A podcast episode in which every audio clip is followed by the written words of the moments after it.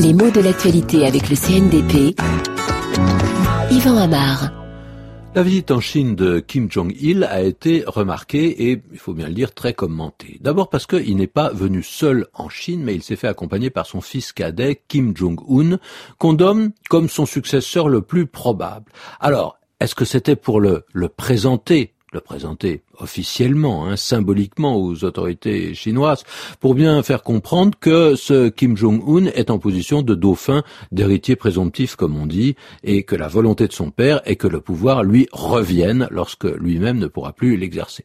Alors c'était peut-être pour recevoir la bénédiction de Pékin. Ce mot de bénédiction, il a parfois été entendu en concurrence d'ailleurs avec un autre qui est moins courant, l'adoubement. Est-ce que justement Kim Jong-un a été adoubé par les autorités de Pékin. Bénédiction, c'est un mot qui a une résonance très religieuse qui peut être utilisé dans cette situation pour signifier qu'on donne son accord. Jadis, même parfois encore maintenant, on bénissait quelqu'un qui s'en allait, ou même on bénit quelqu'un avant de s'en aller soi-même, c'est-à-dire avant de mourir, hein, et cette bénédiction est donnée par celui qui a un certain ascendant, une autorité morale sur la personne qu'il bénit. Et cette bénédiction montre bien qu'on ne marque pas d'opposition. Au contraire, on dit oui, et ça correspond un petit peu à ce qu'on peut appeler un aval.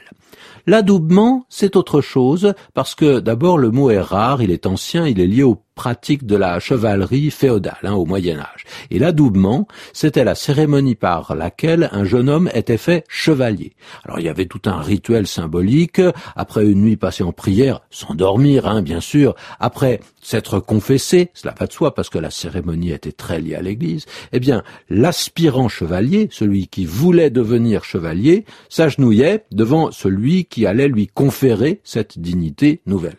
Il prêtait le serment des chevaliers, il se soumettait à ce qu'on appelait la collée, c'est-à-dire que du plat de l'épée, on lui touchait tour à tour une épaule, et puis l'autre, et puis de nouveau la première.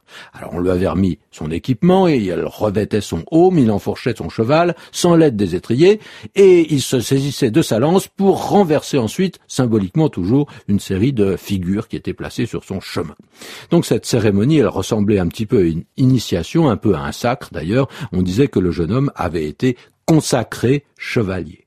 Bien sûr, ces rituels appartiennent au passé, mais parfois les mots qui y sont attachés sont utilisés par extension pour désigner des réalités qui ont toujours cours aujourd'hui. Ainsi, dans le cadre d'une succession politique, on parle d'adoubement quand celui à qui le pouvoir sera transmis a été solennellement désigné et reconnu par son successeur.